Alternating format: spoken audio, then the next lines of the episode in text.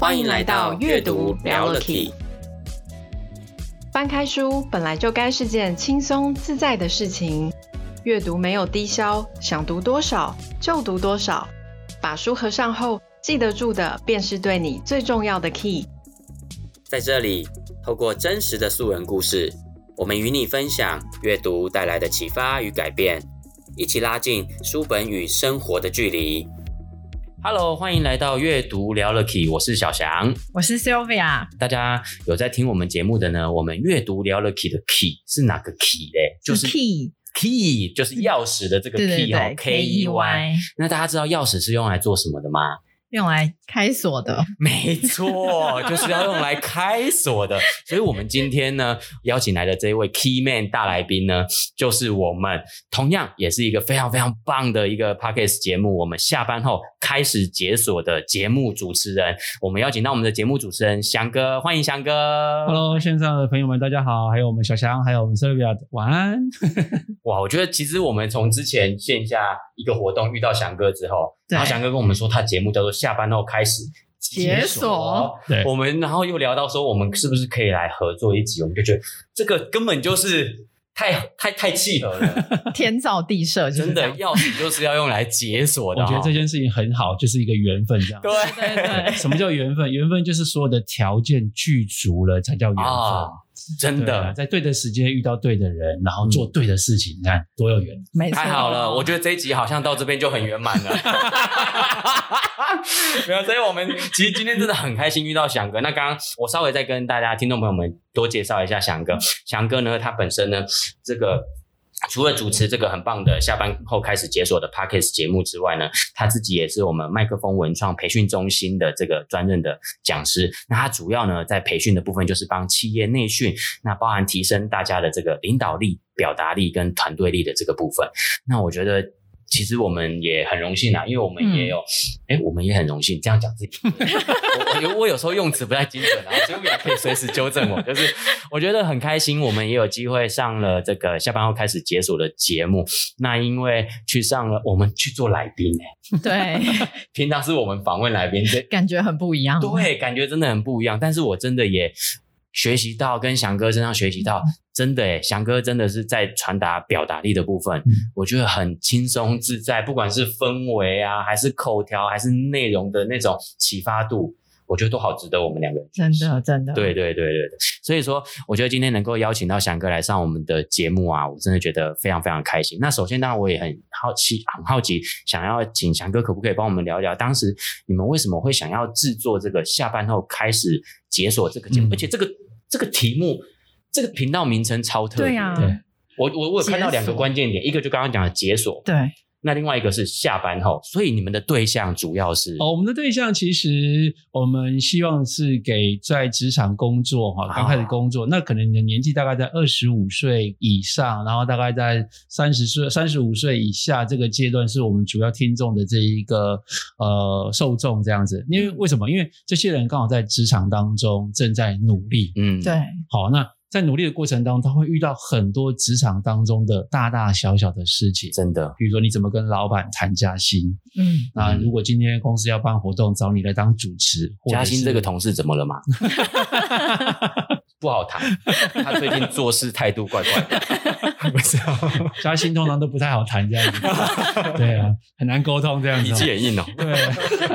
那怎么样去办活动啦？那你的对象会是谁？所以在职场当中会发生很多的事情。那我们借由我们的经验来跟大家分享，在职场当中你应该去思考的一些问题在。嗯，那这是一个部分。那再来是为什么要下班后开始解锁？其实，呃，我记得火星爷爷讲过一句话，在他的这一个 TED 上面的演讲，他说了一句话，他说：“超人的伟大事业都在下班后开始的。”啊，好，这些人他是记者，他是这个研究生，有没有？然后后来变成什么？变成超人，然后变成浩克。哦，他的成就是在下班后开始解锁这件事情呢。真的，我刚刚听到翔哥讲超人，我还没有马上想到是克拉克肯特这个超人。对对对对，哎，真的哎，他他地球报社的这个记者嘛，白天是记者，是是。那你看那个蜘蛛人，他白天也是也是记者啊，摄影记者啊，对不对？对对对对对。摇身一变就变成蜘蛛人这件事情，所以很多时候是你在下班之后的努力。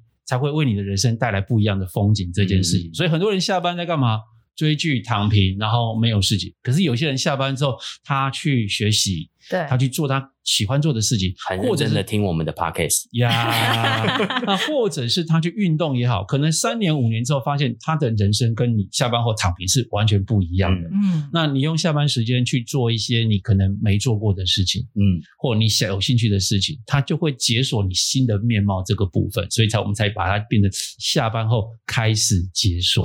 哇，真的好酷，好有意义哦！而且我觉得我们能，我觉得有这样的节目其实很幸福。其实就像像两位来讲，就是平常上班有正常的有自己的正职工作，下班之后为了这一个听众，为了阅读这件事情的分享，做了这个频道，嗯、其实它也是一种某种成就的解锁。这件事情，对，你留下了一个作品，这件事情，其实很多人他这一辈子可能没有这样的一个频道。嗯，而我们在这时候已经有这个频道，那不是已经解锁某个成就了吗？嗯、对不对？可以打勾了，有没有？那 还有什么东西？赶快来 check 一下，还想做什么？人生解锁，对不对？人生解锁清单。对对对对对对对。好，那听到这边哈，我想说，这个超过三十五岁以上的听众先不要离开。对，等下他可能还是会对你有帮助哈，或者是说你不需要下班的老板们，你自己是老板不需要下班的，也先留留下来哦，请留步。对对，我们接下来，因为翔哥要帮我们，今天也同样哦，他。带来一本他觉得对他很有启发性的一本书。嗯，对对，这本书叫做《过你的第二人生》。对，其实这个跟频道的名字感觉也很有关系。耶，对。那因为其实这本书当初在看到这本书的时候，其实是我人生的另外一个低潮。哦，那因缘际会的时候看到这本书，那也让我去思考一下我的人生下一个阶段要做的是什么。嗯，为什么这么说？其实因为我一开始在职场当中去工作，那其实以前做业务，然后其实赚快钱，嗯嗯、然后跟人接触，其实，哎，我觉得自己在求职的过程当中，或前工作的前半段，其实这边是蛮顺遂的。嗯嗯，好，但都做做自己想做的事情，做自己喜欢做的事情。对。然后后来到了二零零八年、零九年的时候，我第一次感受到我。公司被卖掉这件事情，是你被公司卖掉，是我们公司被卖掉。因为很多人是被公司卖掉，这这真的对啊，对啊，对啊。那个被公司卖掉，还有两把刀在后面。对啊，我们刚好遇到了公司公司被卖掉，哦，被被人家并购了这件事情上面，所以那时候就会选择哎。公司变化了，嗯，那你的职务上面，你的职位是不是还存在这件事情？对，这很重要。好，那所以那时候就已经考虑到说，哎，那因为我们自己工作其实那当时还不错啊，蛮努力，有亮点被看见，所以我们当时是被留任下来的，嗯，所以就延续到新的公司这一块的。对，好，那到了新的公司做了一段时间之后呢，我又被挖角，嗯，好，挖角到另外一家公司去。好，那挖角去了之后呢，因为公司想要做一些不一样的这个训练的课程，所以我就被挖角去了，去帮我原本的主管这样子。嗯，好，那做了三年五，哎，做了五年多，公司又被卖掉了。哎，第二次吗？第二次被卖掉了。我的人生就已经在坐的是云霄飞车。那当时被卖掉的时候呢，因为新的公司它的组织架构是更扁平化的，对，嗯，所以你回头一看，你后面还有五六个学长。但是你发现你的时间已经不允许，你可能做不到那个位置了。啊，所以升到一个主管，担任一个重要的角色，你已经大概你回头算一算，一个位置要三年，后面有六个主管，你要在几年？对啊，哇，十八年才能做到后面那个位置。那你人生有多少个十八年？嗯嗯嗯，对。哦，所以当时就觉得，哎，那就顺便其实想要从事所谓的培训讲师这一块，因为以前就在内部看了很多讲师上课，觉得自己也蛮喜欢的，嗯，也蛮想成为那样的一个角色在，嗯，所以当时好就想说，哎，刚好趁这时候合并。好，公司合并的过程，被卖掉的过程当中呢，那我们就来做自己想做的事情，对，成为培训讲师这一块。好当时只是想而已，嗯，就更可怕的一件事情是在那一年的呃，在二零二零一六年的二月，嗯，好，我的身体出了状况，那时候检查出来已经是三期，是直肠癌三期。天哪，天哪，嗯，那你你的表情。干嘛这么？因为因为翔哥，你看起来整个 气色各方面超好的啊！对，我当时我当时是一六年，那大概是七年前的事情。呀呀呀！我当时就是因为自己某一天在洗澡的时候呢，这个检查到自己的右侧腹部有一个肿块这样子，然后当时还不没有什么特别的感觉。那经过半年之后才去看医生。就例行的健康检查，我才跟我的医生讲这样子。哇！所以医生说，哎，那我们照一下超音波，超音波一看，那个 cancer 肿瘤已经是六公分了。嗯嗯嗯，六公分已经是六公分，很大欸，很大，很明显，很大，摸得到。好，那我没有任何的症状哦，没有不舒服，没有人家说有有会变形或变瘦什么，我没有任何的症状。我那一年还去跑马拉松，还去骑脚踏车，完全看不出来。我不讲你根本看不出来。嗯，所以当时是我人生最低潮的时候，公司合并，公司这个被并购，然后有身体出了状况。那时候我们家小孩老大才。大班，天哪！哇，下有小，上有老，对，所以当时我就很思考的是，那我的人生呢？嗯，接下来接下来该怎么办？我们家女儿，我想我还想看她结婚呢，嗯、我还要牵着她进走红毯呢。对这件事情，对我来讲，可能当时都是一种人生的巨变呢。对，都是可能都是一种可以想，但是不一定会实现的事情。哦，所以因为这样的状况，所以我后来就开刀，然后后来又做了一些化疗。所以当我在休息化疗之后，我看了这本书《过你的第二人生》这件事情。哦，所以就是在那一段疗伤期、恢复期的时候接触到了这个。对，所以那时候就因缘机会看到了这本书。那他标题就讲：你要是留在，你是要留在这里，还是要继续往前走？哇！我心里想说，我要是留在这里，那就是代表我挂了嘛。对 对，那时候在在在医院的时候看到这本书，我要是留在这里，就是我没有出去，就是挂了嘛。我当然要往前走。嗯，那往前走要做什么事情？所以当时就看了这本书，就开始。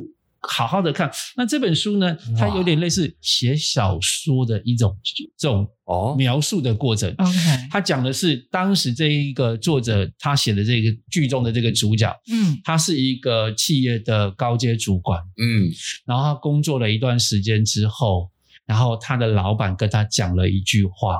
因为他工作了一段时间，发现工作怎么状况不太一样了。他的老板跟我讲，跟他讲了一句话，他说：“你不是我五年前雇佣的那一个你，嗯，你的热情不见了，哦，你的工作没有目标了，嗯，那你发生了什么事我不知道，但我觉得我想要找回那一个人，嗯，那所以我给你两个礼拜的休假时间，你先去放个假好了，哇，所以他是被迫。”休假两个礼拜，嗯，然后讲他这两个礼拜过程当中，他去做了哪些事情，嗯，然后回到他原本的家乡，嗯，然后跟农场的这一个主人去对话，然后在过程当中，他走了一个玉米田的那个迷宫，那美国那种玉米田很高，对，然后有些艺术，他们就把它做成像迷宫一样，对，然后他在那个过程当中走迷宫的过程当中，就发现，嗯，怎么跟我现在的状况好像。很茫然吗？不知道迷路了，迷路了，我不知道我接下来要去哪里了。嗯，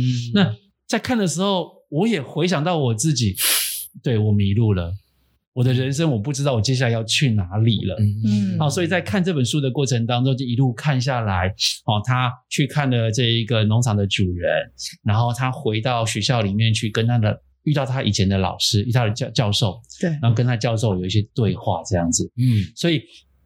我就在看的过程当中，就像看故事一样，一篇一篇的往下走，一篇一篇往下看这件事情。对，那我就开始，哎，我觉得这个过程当中，他让我体会到一件事情，就是书里面提到了一个，就是一句话哦，他说：“你要带着什么样的风景，你要看到什么样的风景，这件事情是谁决定的？是自己决定，是自己决定的，因为风景都在。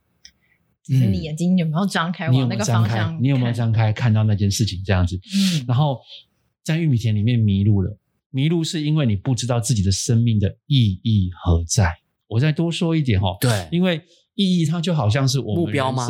不是，不是目标，是意义，就是你做这件事，你为什么要做这件事情？嗯，目标是你你想做什么？对，达到什么？你想做什么？比如说我想赚钱，哦哦哦，那赚多少钱？赚很多钱，那不叫目标。你想要赚一个明确的数字，我要赚三千万。嗯，好，这是你的目标。目标对，对，那赚这个钱要做什么？意义是意义是什么？就是你为什么要赚这三千万？嗯，这三千万我想来帮助弱势，哎，这三千万变得有意义了。对，这三千万我想拿来房买房子，那意义就小了一点点。嗯，所以他说，意义是我们终极的导航系统，它会带着你往什么地方去？对，它提供了我们生活，提供我们的方向。好，然后呢，提供我们的热情的支撑这件事情，真的，真的，对，所以他说这份热情会让我们更有信心、更有活力的去追求梦想这个部分，所以意义这件事情是很重要的。好，所以当你离开了职场，嗯，或者是当你这时候呢，人生卡关了，你去想你做的每一件事情，你做这件事情它的意义是什么？当你想清楚了，你就知道你为什么要做它了？嗯，而且你会发现你会自己做得很开心，嗯，不用人家督促你，你就会去做这件事情。其实就是知道为何而战之后，你后面其实就很容易知道自己该做什么，然后你也就这样去做了。对，当你你会迷路，就是因为你不知道为何而战。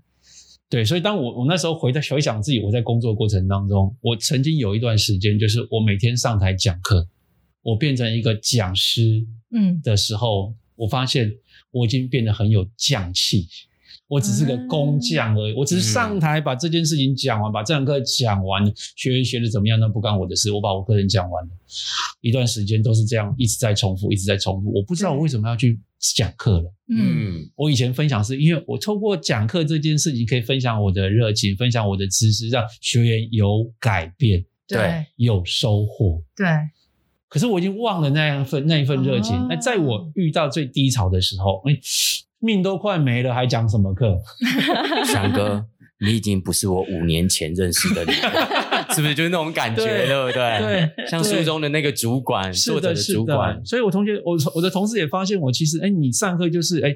来，时间到上去，然后头一遍讲完，然后就结束了。嗯、你对学员没有太多的互动这件事情啊？翔哥，我很好奇耶，你当、嗯、你说这同事有人给你这样的反馈，对，那你当下听到这样的反馈，你那时候是什么心情啊？当你第一次听到有人这么直接的这样，我当时第一个感觉是还好吧。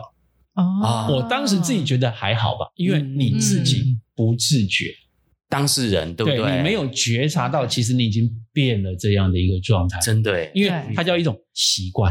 嗯嗯，你每天在做这件事情是习惯。对，就是早上起来开机哈，录音哈，那这是一种习惯，已经是系统一了。你快慢你可以讲 系统一的。你没有那个期待，今天我有很多的东西想要跟你分享。今天我遇到翔哥，我想跟你分享翔哥的生命故事这件事情。你没有这样的热情。嗯，你就是啊，来各位来宾大家好啊，各位伙伴大家好，今天来打开课本看一下第一章。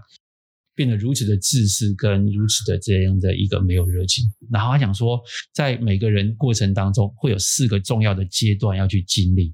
是是指职涯过程、人生过程、呃、人生的过程当中，其实如果你看人生，它是一个很长的。对，职涯它只是某一小段。对对对，每一个人职涯有的人长，有的人短啊。嗯嗯，对的。但是每个人生都要过嘛。好，所以当你的人生遇到了状况的时候，你该怎么去做一些准备这件事情？他说有四个阶段需要去做经历。那我也想跟各位伙伴们来分享一下这四个阶段，这样子。好，好来，首先第一个呢，第一个阶段是什么？第一个阶段叫做准备期。准备期，准备期间，准备，你说准备什么？对，自己的 能力吗？还是重点是人生诶？人生有什么要准备什么？对，人生。OK，心态吗？准备什么？其实他这里面讲到准备这件事情，就是第一个是你要在你人生这些准备时间的时候呢，培养你的人格这件事情。哦，培养你的人格，那个这个人格会决定你成为一个什么样的人。对，举例来讲说，你会发现有的孩子。很小的时候，他是很活泼、很热情的。嗯，他喜欢交朋友，好，看到陌生人可以主动的聊天。如果他以后出了社会是做业务，这种人都很好。外向，对不对？随和，对不对？那如果一个人他他的小时候养成是他对事情是很钻研，对数字是很在意的，然后他很细心的处理很多的事情，或者他手是灵活的，那可能未来的发展过程当中，他对于手作，嗯，好，对于表格，对于数字精准这件事情，可能都有一些影响在。对，所以他讲说，首先第一个要先培养出你的人格这件事情。嗯，所以人格怎么养成？透过学习。对，透过事件，好，透过教导这件事情，可以让你在人格过程当中呢，逐渐去累积。那我还蛮好奇，这个有年龄限制吗？就是有说我到几岁之前我就无法培养，还是说他其实是在一路上不停的自我学习，还是说就是呃从小可能家庭或者环境就固定下来？嗯、我觉得他他书里面没有特别提到说这个期间是在几岁到几岁，嗯、因为我们通常会。这么问是因为跟人类的发展的周期有关系。几岁到几岁在大脑在发展，在学习，是几岁到几岁是身体在发展学习这件事情。嗯、那我比较想把它延伸扩大。嗯，其实准备期其实它是一个动态的。嗯，就是你可能人生会有一个大圈圈四个阶段。嗯，可是每一个阶段过程当中，你还会有四个循环在有点大风车跟小风车里面有小，对对对对对，一样，对对对对对对。所以我这么说好了，如果你现在准备一个新的工作的时候，其实你要准备一下，调整一下心态吧。对，你要去调整一下，面对这个工作，你应该去准备的这种你的特特质是什么？我举例来说，你从一个原本稳定的上班族转变成一个业务工作。或者创业，或创业，那你的性格要去做一些调整。的确，对，你就会面临到被拒绝这件事情。嗯，那甚至有些时候你要主动，OK，那就要去做一些准备这件事情。脸皮要变厚一点。对啊，所以就我讲开玩笑讲，做业务就是不要脸，脸 不要就好了。不要脸，脸不要。不要脸就是先把这个自己的这这一个框框啊，或自己的这一个面子这件事情放下来。好，啊，脸不要这件事情，就是其实刚刚讲的，就是你别人说什么。别人拒绝你什么，说你什么没关系，都不重要了，成交最重要了，嗯，对吧？所以就不要脸脸不要就好。所以就在第一个准备期间，就是准备你的人格这件事情。嗯、那他会在为你的下一个阶段做了一些准备。嗯，好，这是第一个叫准备期。第二个叫做栽种期，因为在这个故事当中呢，在书本里面他讲到说，诶，他农夫给他一个种子。嗯，那这个种子种下去之后会长成什么样子？其实你会不知道，对，会长成什么样的果实不知道。但是你在种下去的过程当中，你必须摒弃自己过去的一些渴望跟好奇。嗯，什么意思呢？种子耐心等待下去，对，种子种下去之后，你要等待它什么？发芽，对，你要开始浇灌它养分这件事情，这很难呢。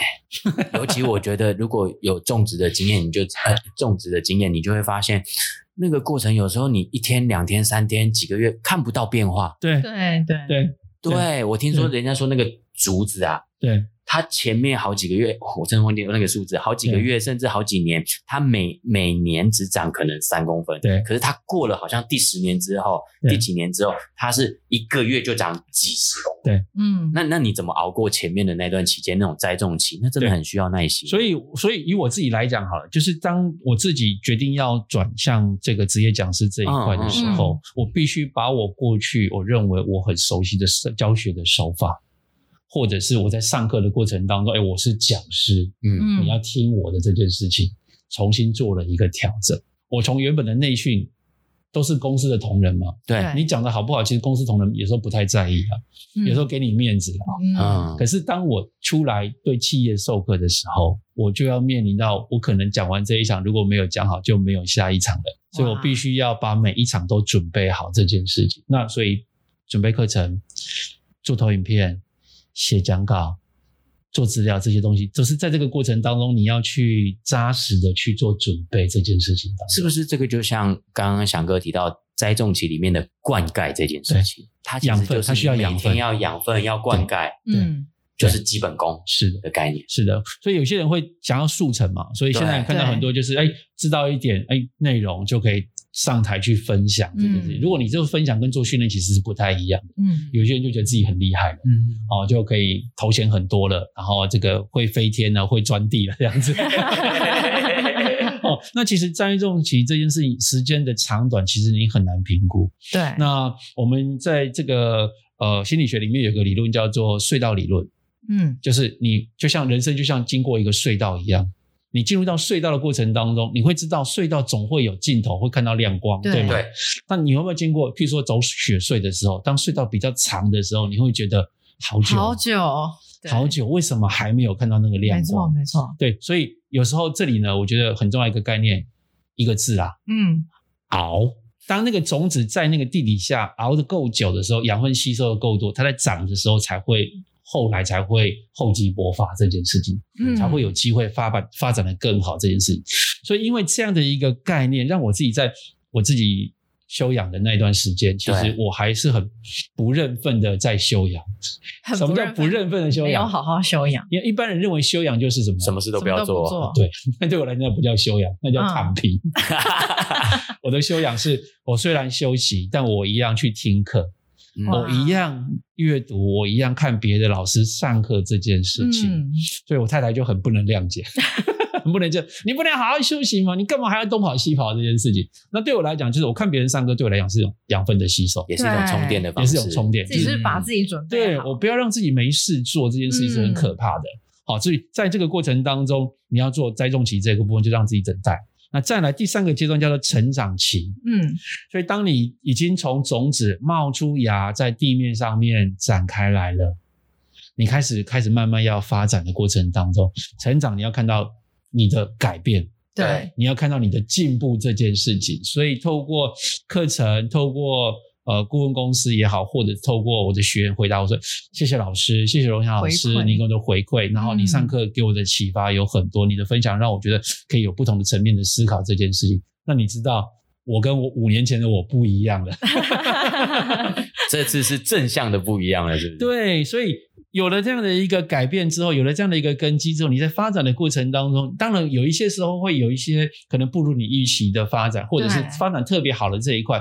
那有时候这时候你要去思考一下了。当你这边发展特别好，这是你想要的吗？什么意思？树枝在发，树木在发展的过程当中，它需要被什么修剪？修剪的目的是为了让它更好看，对不对？那或者是让养分可以更集中？对对对，对不对？对。那我现在做了很多事情，哎，都发展的很好。那可能对我来讲，时间就是一个最大的考量，精神就是一个最大的考量，因为我没办法什么事情都做，有限，所以我必须要聚焦回来我的本业、嗯、我的专业这件事情。所以回到刚刚小强所介绍的，我在领导力、我在表达力、力我在团队力这三件事情上面，嗯、这是我的核心。所以这时候我就开始修剪有些题目，那虽然我有兴趣，但不是我擅长的，留给别人吧。嗯，对对，有些临时，哎，这个。太复杂了，或者是难度太高的，另请高明吧。我们做我们能做的事情，嗯、做我们该做的事情。对，这样在长的过程当中才会如你所需要的。哇！那最后第四个阶段就是丰收期。丰收期就是你看到你所有的努力看到了成果。对，好，看到了，哎，课程增加了，然后时间更自由了。嗯，我们做讲师就是希望能够掌掌握自己的时间，能够多陪伴家人嘛，甚至让身体可以休息嘛。对，所以这个过程当中，哎，找到一个步调，那发展的很好之后呢，哎，我开始慢慢习惯这样的一种模式，时间刚刚好，生活很轻松，对不对？然后呢，嗯、上课呢又可以准备一下，然后可以分享你自己想分享，学员有一些收获，对，看到不一样的这个自己这件事情上面，所以你开始享受这样的一个成果，开始丰收。那我要为下一个阶段做努力。对，我正想问，丰收之后我就是坐在那边享受成果就好了。有些人会躺在那里啊，就是这样很好啊。那对我来讲，我不是我等了这么久，这不就是我要的吗？对，所以对我来讲，就是哎，我开始在为下一个阶段做准备。嗯，新的议题是什么？新的世代追求的东西是不一样的，对吧？所以我要去了解，哎，企业的需求是什么？所以我这时候要做调整准备，然后接下来同时要怎么样？去接触不同的人，去了解他的需求，开始要为下一个种子要栽种的过程当中，我要准备好那一颗种子啊。那个种子是谁？就是我自己。所以它其实是一个不断不断的循环，对，不断我要为这个事情做准备，然后栽种、对成长、丰收，然后再继续下一个。它其实是无限循环。对，所以如果你你把它看一个人生的过程当中，其实你的人生就是不断在过程当中不断，而且有大有小。对，各个部分，啊，你会有高，会有低啊，嗯，对对啊，所以有时候就会做准备嘛。有时候你可能长得不如预期，那可能成果就是小一点点嘛。对，那你开始怎么去做调整，为下一个阶段去做准备这件事情。哇，所以有时候土地也是要休息的，人也是要休息啊。所以休息休耕期的时候，其实即使是自己是在迷路的状态，嗯、也是用这样的方式去去寻找我的下一步是什么。在休耕期，在迷路的过程当中，你就是不断的在探索，在路上探索，你看到了这些风景，这是你想要的吗？嗯，你想要在这个地方，然后我觉得这个地方适合栽种吗？是，你适合在这个环境里去发展吗？哎，如果这个环境是你适合，你觉得是对的，那你应该留下来，或在这个地方试着去松松土，去接触一下这一个领域当中，你才能知道这个适合适不适合你继续往前嘛。意思是说，其实像这个迷路的过程，就是说，有的人在迷路的过程，他可能只会觉得好慌哦，我觉得该往哪里去，该哪往哪里去。嗯。可是如果我带着一种我沿途可以去欣赏不同风景的心态的话。其实那个迷路也未尝不是一个你为自己累积养分的时候，因为因为你你不是只是很导呃目标性导向的，就是我因为还没到哪，所以我甚至产生一种焦虑。对，可是其实我在迷路的过程，其实每一分每一秒可能都在。很很多的美景都出现在我的身边。嗯、书中有讲到是类似这种，就是我的心态不一样的时候，我反而在迷路过程可以发掘不同的美。有讲到这个吗？OK，呃，他书里面提到一个部分，当你在迷路的过程当中，嗯、你要记得先当下先看看你周遭的环境是什么。嗯，哦什么意思？有些人在不断探索的过程当中，走着走着，为什么会迷路？是因为他不记得这里经过了。哦，走回来，对，然后就是所就是我俗称的三个字 “鬼打墙”。对。就是你要在迷路的过程中，你要做一点记录，就是这边我来过了，啊，你才会 mark 一知道下，对你才会知道啊很重要，要做记欸。录，而且其实你应该要做一些事情，那个才是记录。就是如果你只是让它留下痕迹。对，如果你只是凡走过路过走过路过走过，很很容易一直鬼打墙。就错过可是如果你在途中真的做了一些什么，你去逛街的时候，告诉你走过路过，不要错过，对，对错过就是你的过错。对，有叫卖过。对，所以我觉得这件事情很重要，就是我为自己在迷路的过程当中留下的记录，是啊，这件事情我做过了，嗯那可能我不是那么擅长，或不是那么的喜欢，哦。对，我才会慢慢再走。我下次才不用再走到这个地方。对哎，因为下次如果同样的事情再经历，哎，这件事情对我不喜欢，这不是我要的，那我就可以拒绝。好像就是把这条路修剪掉了，我以后就不要再走这条岔路了。是的，那像我真的的可以理解为什么、为什么翔哥在该休息的时候不休息，因为你都在做这些记录。对啊。所以，所以当当我在休息的时候，我在看老师上课，听老师上课。当我在呃，譬如说第一次被合并的时候，公司被卖掉的时候，嗯因为新公司说，那所有的训练活动先暂停啊。对，因为我要做合并嘛，要做盘点这样子，所以遇到的状况就是，我的同事可能就在休息了。那我趁这时候把我这几年上课的经验、投影片做一个盘点。所以整理出我自己的翔哥的一套授课的系统跟课程的一个领域，这样子，为我自己在未来跟企业对焦的时候，可以让他知道，哎，我能够讲什么，嗯，我有什么样的主题可以跟你们企业做分享这件事情。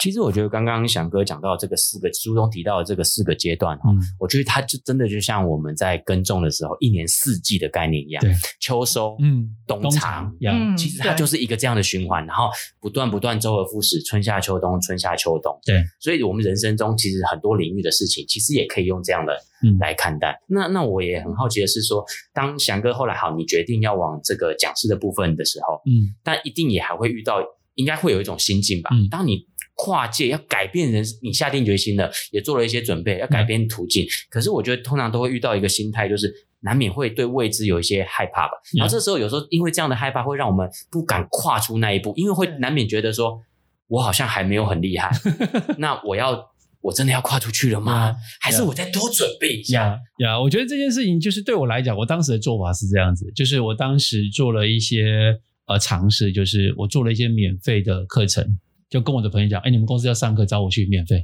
哦，啊，目的是目的是我要累积经验。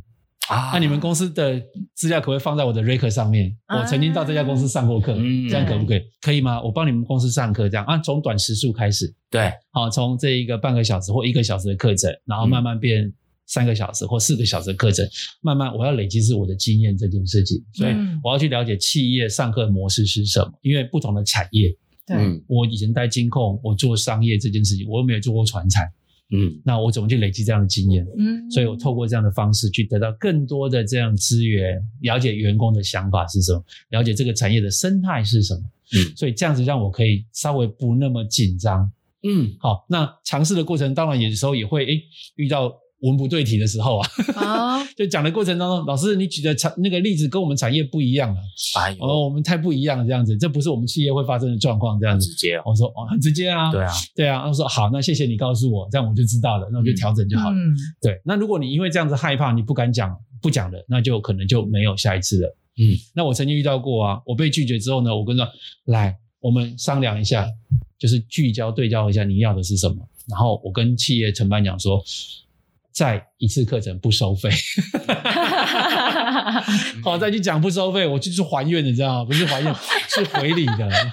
还愿，开玩笑，因为其实你搞砸了嘛，你要有一个机会翻身啊，对啊，这很重要的其实就一件事情。是另一次的经验累积，对，另一次的经验累积这样子。那当然后面有得到对方的满意，跟他们觉得哎、嗯这个 OK，所以才有后续的接洽这件事情上面。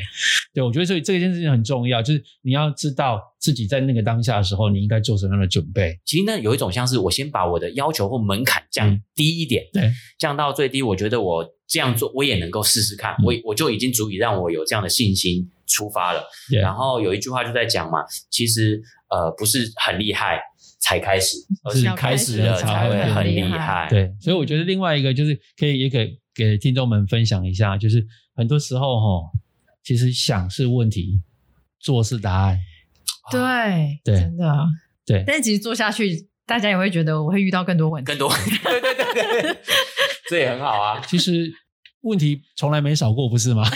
可是我觉得你会知道的是更精准的问题，对真正导致我们应该去调整真正的问题，嗯问题背后的核心问题就会被找到。真的。我我觉得是借由那个迷路的过程当中，不断的去探索你到底最后要的是什么，然后在一次一次解决问题的过程当中，去得到自己的能力的提升这件事情。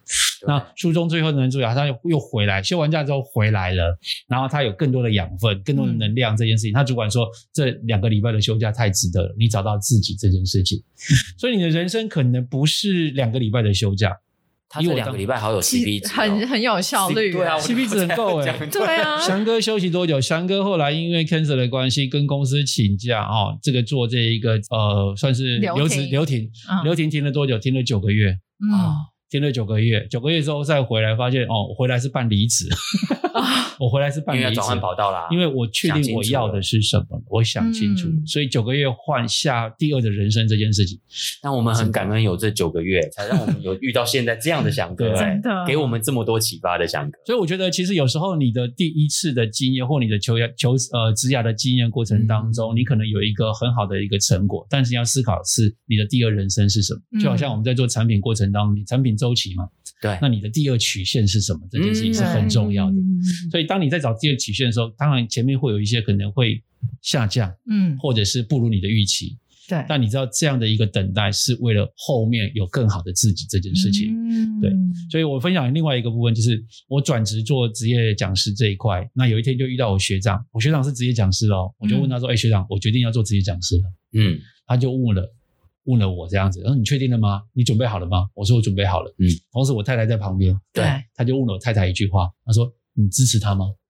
我太太说：“我没有支持他啊，但我不让他去做一做，他怎么会死心呢？”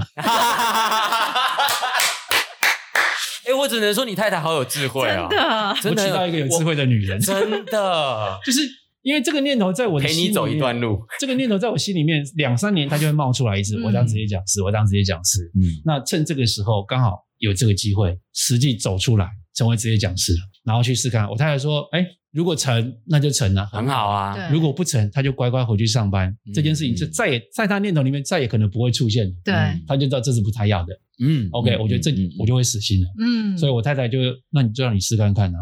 确实确实，真的要试试看才知道，不然你一直觉得心中有一些事情，好像我一直想做，可是我又没有做，我又不知道我自己到底可不可以。对真的是你做了才知道，你到底是该继续下去还是该死心。对，这就是为什么人生要多方去尝试的是是是所以所以我觉得在人生的过程当中，我觉得虽然是老掉牙的话，但我还是可以分享一下，就是人生的前半段哈，很多事情做事情不犹豫，就想做什么去试看看这样子。那人生的后半后半段呢，就是不后悔，嗯，嗯就对你做过所有的事情不后悔，那都是你的养分，这件事情是很重要的。那我觉得今天真的很开心，那个翔哥来帮我们带来这么一本好书，对他的一些启发，我觉得相信大家，而且翔哥过程中真的赋予自己亲身的这个 很宝贵的人生这个经验对对对，而且这个我觉得这样的人生经历不是每一个人都有，嗯当然我们希望大家可以不一定是要遭逢这样低潮的时候、嗯才有这些领会。其实刚刚又回头讲到意义这件事。嗯，对嘛，就是我们每次在迷路的时候，你真的要去想做一件事情为何而战。是，嗯，我真的觉得，我每一次啊，在搭公车的时候遇到老奶奶，我都非常知道我为何而站，嗯，因为我做到人家不爱坐，所以要赶快起身站起来，为何而站？对对对对把位置让给你。OK，那你站起来的时候，旁边会拍手，优秀好青年，对对，为。何而站？为何而站呢？OK，今天真的是很谢谢这个下班开始解锁的主持人，我们的翔哥来跟大家分享从他自己的个人经验，而且这本书也真的觉得好好看哦，就是也是故事，当做一个故事来听，这样对作者的心路历是程来了解一下。那我相信这个过程也很容易，我们听众读者们自己会带入自己的人生遇到的一些事情，然后你也可能因为这本书也跟着作者静下来，嗯反思思考自己的很多的东西。呀 OK，那我们今天节目呢，阅读聊聊 Key 就跟大家呃，跟我们的翔哥跟大家一起聊到这边了。那我们每周二呢睡前呢都会更新我们新的一集，也欢迎大家对我们每一集的内容有什么意见的话，都可以在我们的 FB 粉砖上可以给我们每一集的一些回馈。那我们阅读聊了 Key 就跟大家下个礼拜继续聊了 Key 喽，拜拜，拜拜。